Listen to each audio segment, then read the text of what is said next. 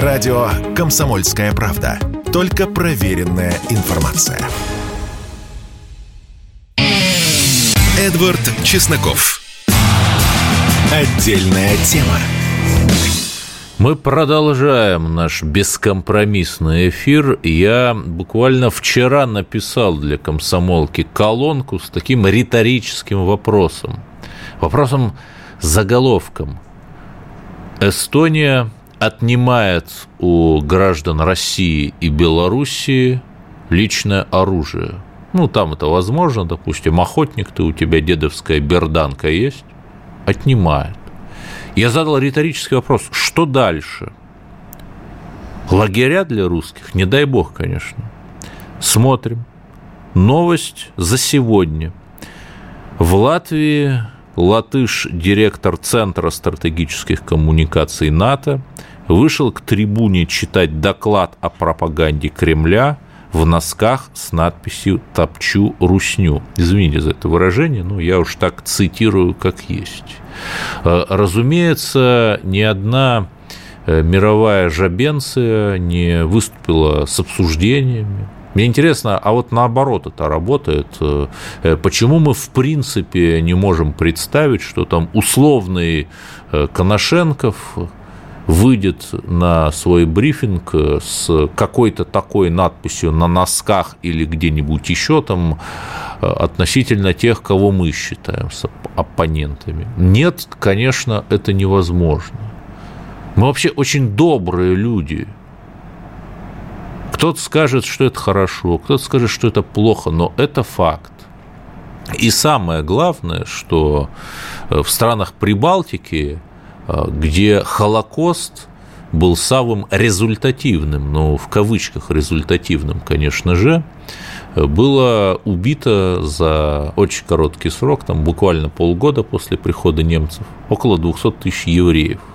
Это вы вспомните, это в Литве только одно, это если вы вспомните, какое было население Литвы тогда. 227 точек, где Э, убивали, где имели место массовые убийства евреев, насчитали историки, и каждый житель Литвы э, может э, до этого места массовых расстрелов добраться за полчаса. Они были везде. Есть даже такая книга, она называется «Свои» или в другом переводе «Наши», которая вызвала страшный скандал. Пять лет назад она была выпущена на документальном материале, где вот об этом говорится – и никакой денацификации после прихода доброй советской власти в Прибалтике не было. Потому что тогда пришлось бы денацифицировать и отправить в ГУЛАГ поголовно всех. И когда мы видим, что они не просто поражают в русских, русских в правах, а готовы их убивать, это не есть э, нечто экстраординарное.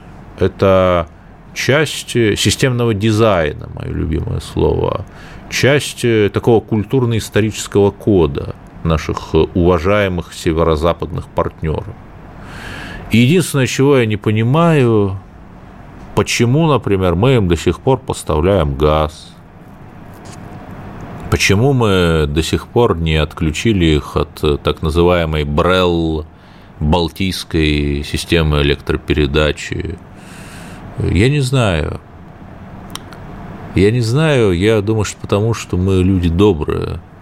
И опять, э, я публиковал в своем телеграм-канале пост о том, что существуют десятки фирм, микрофинансовых организаций, из тех, что, знаете, раздают микрозаймы алкоголикам и пенсионерам под тысячу процентов годовых. И их учредители – это литовские фирмы. Прямо вот я опубликовал некоторые их названия, находящиеся в Вильнюсе. То есть это же такой специфический их подход. Они нас ненавидят, они нас мечтают убить, они превращают наших э, пенсионеров в должников, кормятся с нас и с этих денег. и при этом не видя здесь какого-то противоречия, как вот господин Рима Стуминус, э, который был уволен из театра только после чудовищного скандала, режиссер, когда он признался пранкером, что он там за Бандеру и ненавидит русских. Чудовищный скандал. При этом в том же самом театре, это видно из реестра госзакупок, он э, выдавал подряды на сотни тысяч рублей э, своим тоже соотечественникам из Литвы. Понятно, что русофобам, э, кому еще бы он выдавал подряды, пророссийским активистам, что ли? Вот так вот. И надо прекрасно понимать, что противостояние у нас сейчас экономическое. И ключ победе – это экономика – мы люди чрезвычайно добрые. После провозглашения ДНР э, еще много месяцев э, местное предприятие перечисляли налоги в Киев. Шахты донецкие принадлежали некому украинскому олигарху, и позор позорнейший. Расследование об этом выпустила СМИ, который является русофобским и иноагентским. Я не буду его называть, чтобы лишний раз его не продвигать. Видимо, нам, нашим самым патриотичным в мире СМИ, это мало интересно. Вот э, если мы поймем, при этом посмотрите, какие адские санкции включили американцы против России – банят за малейшее сотрудничество с Россией. Сами, правда, э, покупают у Китая нашу нефть под видом китайской, но поскольку это делается через фирму подконтрольную Хантеру Байдену, сыну э, Леонида Ильича Байдена, то это можно, это же свои, да, своим законом, как говорится. Понимаете, да? Вот э, если мы поймем это, что нужно противостоять экономически, тогда у нас будет, тогда у нас повысятся шансы. Но еще, конечно, э, наши наивные западники, либералы наши, прекраснодушные, они же ведь не какие-то плохие люди, они вот искренне верят. Они искренне верят, что вот у нас ужасная страна, они искренне верят, что Э, это Россия обстреливает Донецк, как э, как нам говорит Украина. Ну, пожалуйста, это их право. Ну, это право человека верить, что земля плоская, да. Пожалуйста. Это право человека верить в летающего макаронного монстра. Но тут ведь что интересно, мы видим, э, как вот этот вот огромный либеральный уроборос – а, достигает собственного хвоста и своими ядовитыми зубами кусает сам себя. Вот эти вот люди, которые бежали в Прибалтику, сейчас уже говорят, что прибалтийские страны готовы их депортировать. А, ну ладно, там отняли оружие у сотни примерно граждан России, то есть у тысячи примерно граждан России и Белоруссии, видимо, думая, что вот они с дедовскими берданками там пойдут на э, приступ баз НАТО местных Э, видимо, НАТО такой слабый альянс, что он не может защитить Эстонию от тысячи мужиков с дедовскими берданками. Ну, хорошо, допустим. И наши прекраснодушные либералы напоролись на это же. Что у них там не спрашивают, хороший ты русский, плохой ты русский, там голосовал ты за яблоко или за деряблоко. Просто берут вот и записывают в унтерменши недочеловеки скопом. Другая часть э, нашей э, колбасной миграции в Армению отправилась. Но и сейчас, ну, возможно, это вбросы из серии анекдотов про армянское радио. Но знаете, сейчас там пишут, что Возможно, их мобилизуют в армянскую армию, там очень маленькое население, а Арцах и, и Сюник надо защищать. Ну, я не знаю, я думаю, что, скорее всего, это вброс. Но, знаете, если это произойдет, я не удивлюсь, э, потому что и предложение э, депортировать всех русских из Латвии, это тоже казалось каким-то безумным вбросом еще там даже месяц назад, а сейчас нормально, сейчас нормально.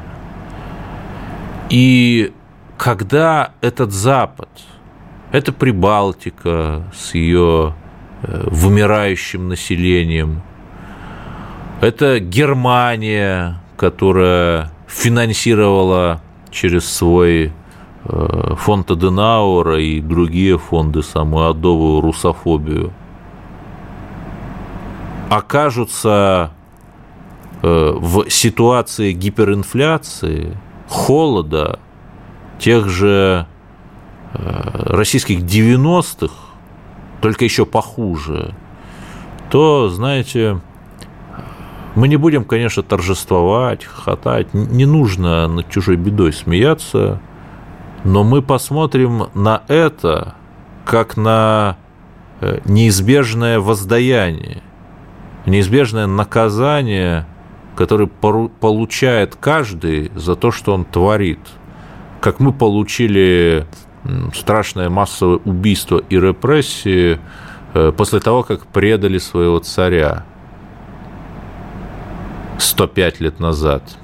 Продолжим сразу после перерыва. Радио «Комсомольская правда». Никаких фейков, только правда. Эдвард Чесноков.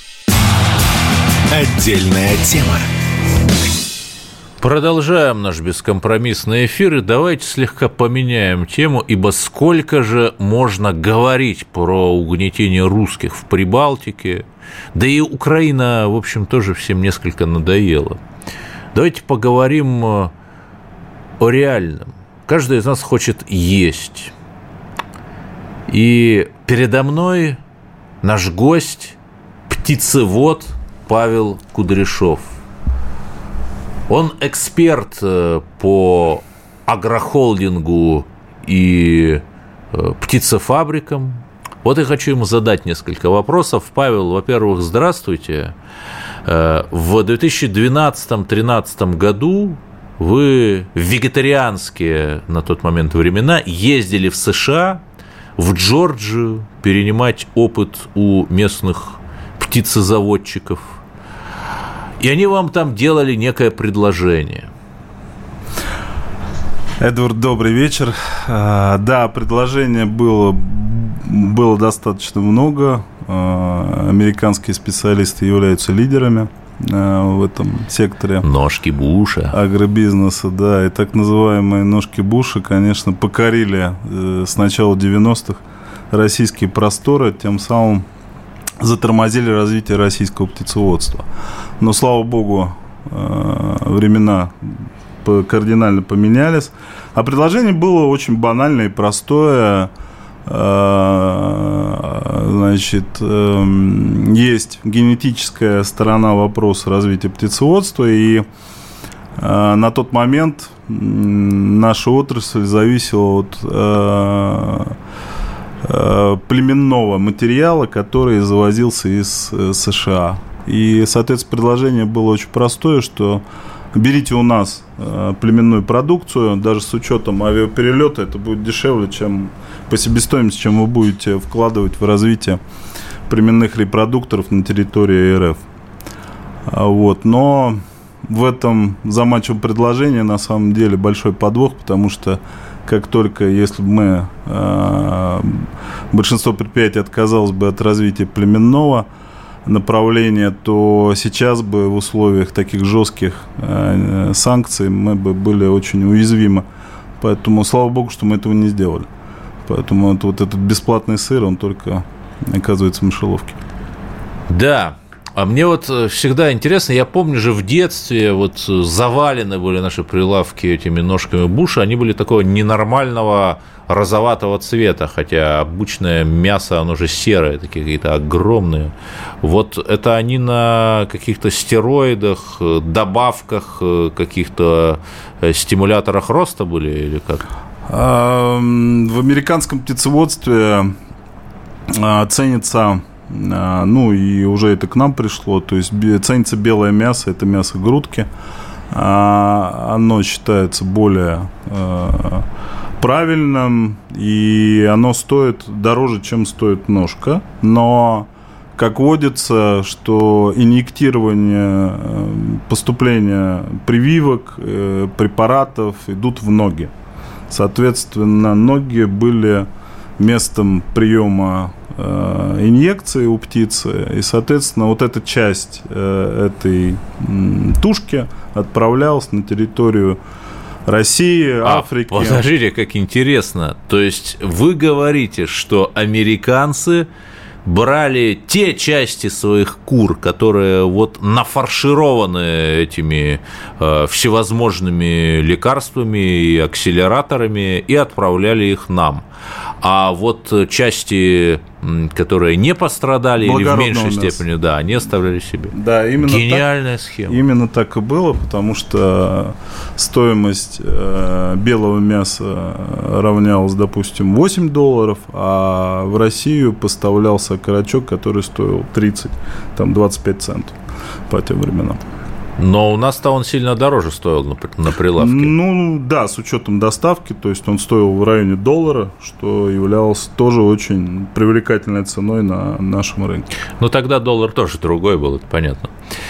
Да, и, э, ну, хорошо, и вот на волне э, перезагрузки российско-американских отношений, которая вот как раз э, была в первый срок Обамы, мы вступили во Всемирную торговую организацию, ВТО, с подачи наших, опять же, прекраснодушных либералов, которые э, теперь где-то в Таллине сидят и в Вильнюсе форум «Свободной России» проходит. Это было 1 января 2013 года.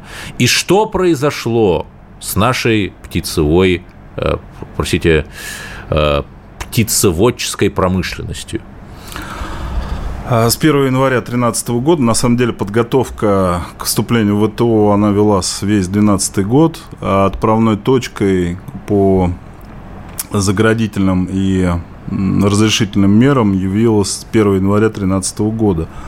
А, значит, цепь этих соглашений была в следующем, что мы открыли рынок для ряда отраслей металлургии, значит, нам открыли рынки для экспорта металлургии и прочих э, энергоресурсов, которые мы, значит, могли э, свободно поставлять. Но в тот же момент мы открыли для себя на наш рынок ворота для поступления животноводческой продукции – а именно мясопродуктов ну, западного. западного производства по стоимости, которые были достаточно ниже, чем наша себестоимость на тот момент. Но вместе с тем мы открыли э, доступ зерновых, э, э, значит, зернового сырья на мировые рынки. Нашего российского. Да. Так. И, соответственно, получился дисбаланс. То есть у нас начало дешеветь сырьевая группа для наших мясокомбинатов.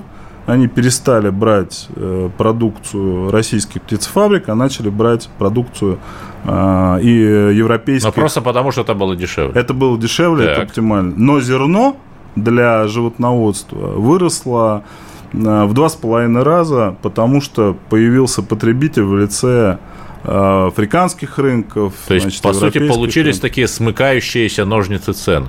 Э, я бы сказал, что это такой идеальный шторм, наверное, ага. так мы скажем, потому что это... И что с птицеводческой промышленностью произошло? Не только птицеводческую, а с, и со свиноводческую, и же, да, вот, наверное, эти две отрасли, и, э, свиноводческая и птицеводческая, э, отрасли начали проседать э, в рентабельности, соответственно, кто-то прибегал к сокращению объемов производства, кто-то вынужден был прибегать к заимствованию, значит, чтобы Кредитам, покрыть, да. Да, покрыть свои э, балансы, так сказать, э, разницу между доходами и расходами. Кто-то сокращал производство, но в целом это было 13 год был сложный для всего да. сельского хозяйства. Так что не говорите про благословенный 13 год, но к счастью не было бы несчастья. В 2014 году случилось известно что санкции, контрсанкции, потом сильное ослабление рубля,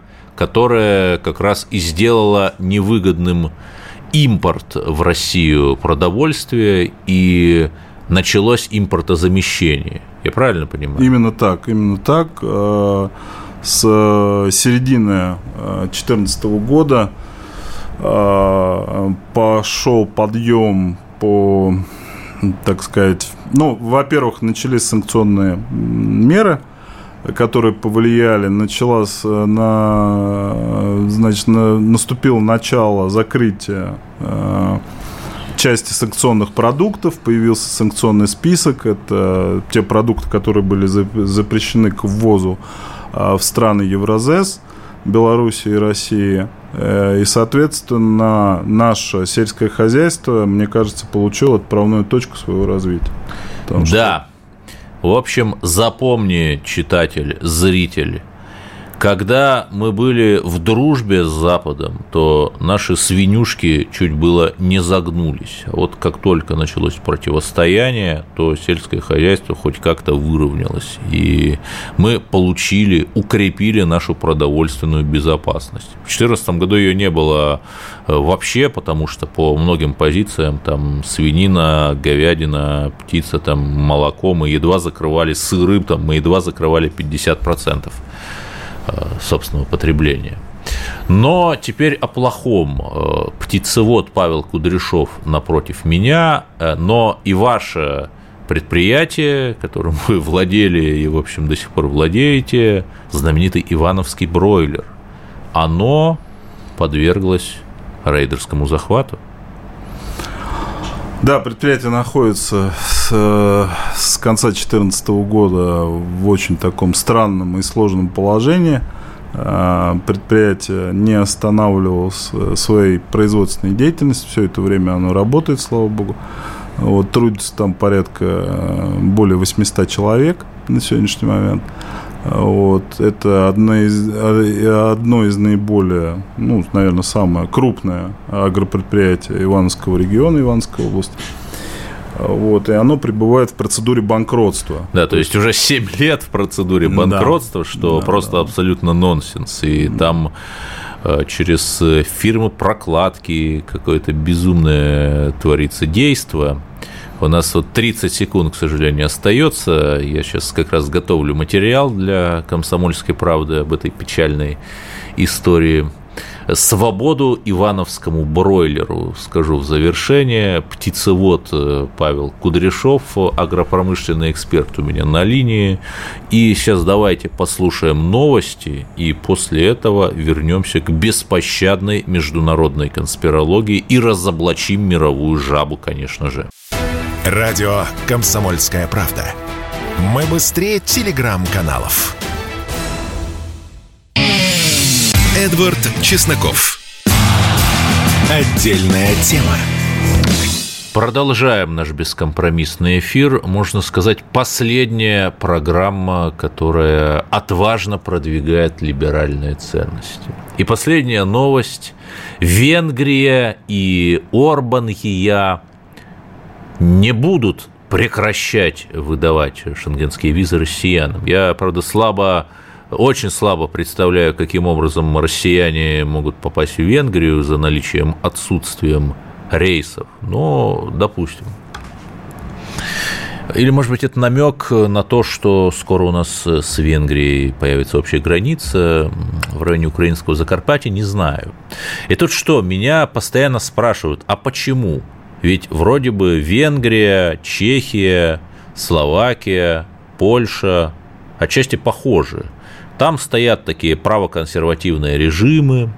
В Польше целые области объявили свободными от гей-пропаганды. В Словакии и Чехии, как и в той же Польше, кстати, не принимают мигрантов – да и вообще у них системный дизайн очень похож. Там в Чехию мы вторгались э, в 1968 году, в Венгрию в 1956, а Польша до сих пор нам 1612 год простить не может. То есть э, у них сходная экономика, они зависят э, отчасти от российских ресурсов, социалистический лагерь тоже есть им, что предъявлять нам, да? И при этом, что поразительно, Польша Словакия и Чехия занимаются русофобией большей или меньшей степени адовости, а вот Венгрия и Сербия, наоборот, выступают против санкций. В Сербии так там вообще огромный митинг проходит. Почему? Что отличает Будапешт и Белград от э, Варшавы, э, Праги и Братиславы? Я долго над этим думал, и поскольку у нас программа разоблачает мировые заговоры и выявляет неочевидные закономерности в этой тайной глобальной политике, я поведаю вам свою теорию. Смотрите, а, Венгрия сто лет назад, оказавшись в стане проигравших по итогам Первой мировой, лишилась ну, почти двух третей территории, так называемый Трианонский мир, огромное количество населения, там до сих пор этнические венгры в большом количестве живут в украинском Закарпатье, в центре Румынии, там э, район Клуш-Напока и так далее. Достаточно большое там э, венгерское меньшинство, на юге Словакии и так далее. То есть э, к румынам история отнеслась крайне несправедливо. Страна разделена, то есть, по сути, есть три крупных таких разделенных народа, из числа имеющих свою государственность русские, румыны и сербы. То есть вот что важно, по итогам 20 века Румыния, как и Россия, потеряла очень много населения с, с территориями, отошедшими к другим странам, с этим самым населением. А что произошло с Польшей? Польша, простите меня, наоборот, приобрела огромные территории на Западе. Третью территорию, это вот то, что от Германии прирезали. Словакия вообще собственное национальное государство получила в 1993 году. Чехия ничего не потеряла. А Сербия тоже потеряла. Э, Республика Сербская, отрезание Косово и его северных э, сербонаселенных частей – Э, чудовищная югославская война, когда э, сербонаселенные регионы оказались там в составе Боснии и Герцеговины, Хорватии и других таких государств. Отделение Черногории от Сербии и так далее. Хотя там сербы и черногорцы – это как русские и белорусы. То есть э, мы имеем общие черты, однозначно общие, это насильственное отделение территории – это те страны, которые считают историю 20 века э, крайне несправедливой по отношению к ним, которые считают свои границы несправедливыми, которые считают свой народ разделенным и, в общем, правильно считают. И когда ты э, сталкиваешься с этим, то это определенным образом накладывает отпечаток на твои мысли. И вот эта схожесть поведенческих паттернов, схожесть мышления э, сербов, венгров и русских, столкнувшихся с этой исторической несправедливостью по отношению к себе, она и обеспечивает то, что сейчас эти народы – главные союзники России, а не другие восточноевропейцы – в Болгарии, кстати, то же самое. Болгария никаких территорий не потеряла там по итогам Второй мировой. Даже что-то получила. Вот. То есть, а, мне кажется, я объяснил свою теорию, мне кажется, она а, любопытна. Перейдем на Средний Восток. Вы помните, что Украина направляла свои беспилотники на Крым, они даже там это полуофициально признавали. Мы видели атаку на штаб Черноморского флота в Севастополе, ну, к счастью, без особых жертв. Взрывы в районе аэропортов, Новофедоровка, военных аэродромов в августе. А потом внезапно выяснилось, что в эти игры можно играть и вдвоем.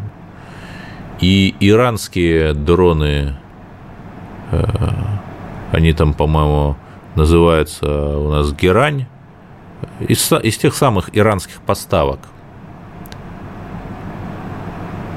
Теперь, вот последний ролик абсолютно угарный, летят на Украину, на ВСУ нападают, напали на военный объект в Одессе эти дроны, уже и мировожабные СМИ устраивают истерику, уже там Зеленская официально к Ирану обращается, мол, что это за такие у вас поставки оружия?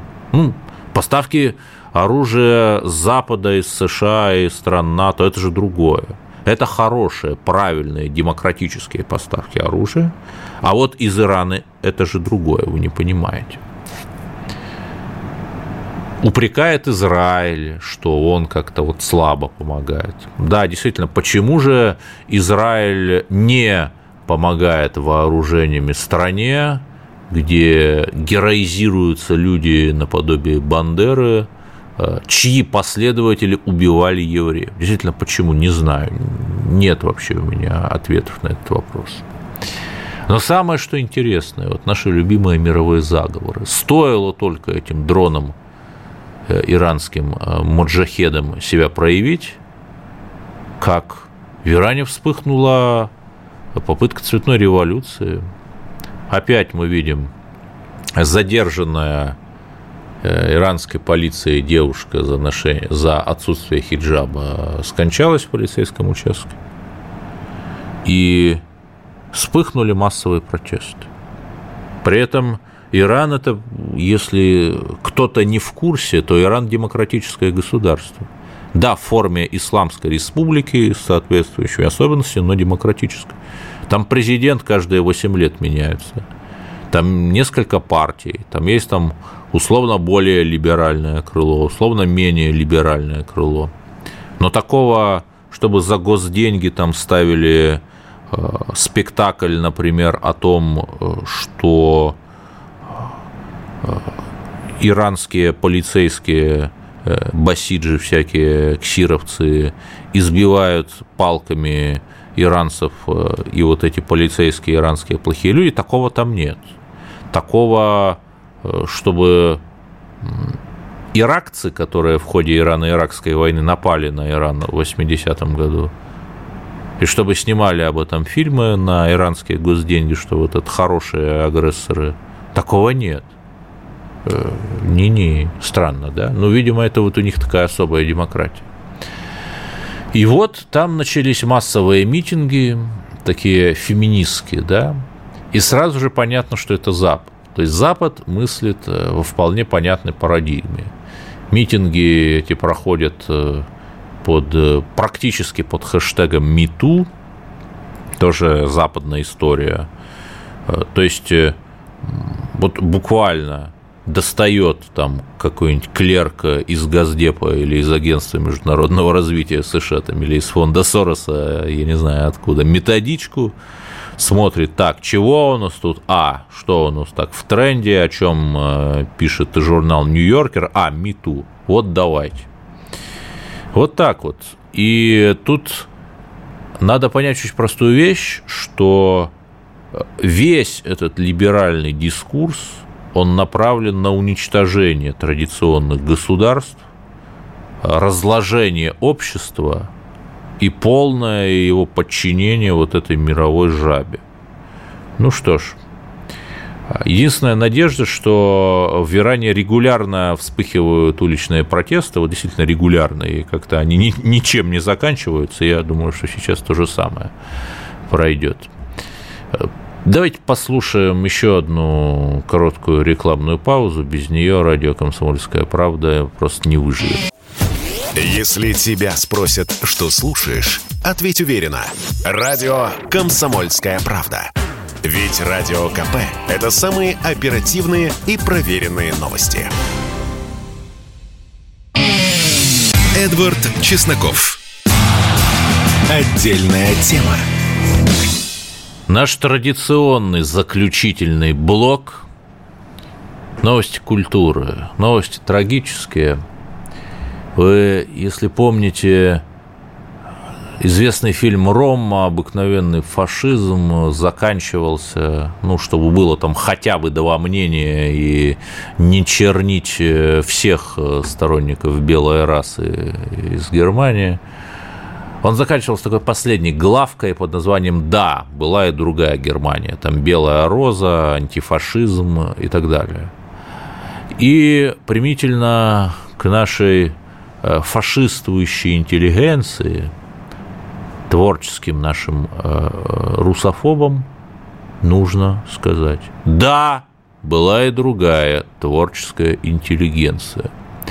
Был э, не только э, термоядерный зоологический русофоб Рима Стуменос, работавший у нас в театре за газ деньги.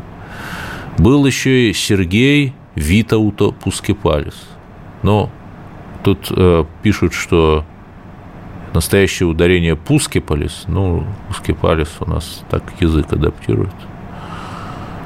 К сожалению, был в прошедшем времени.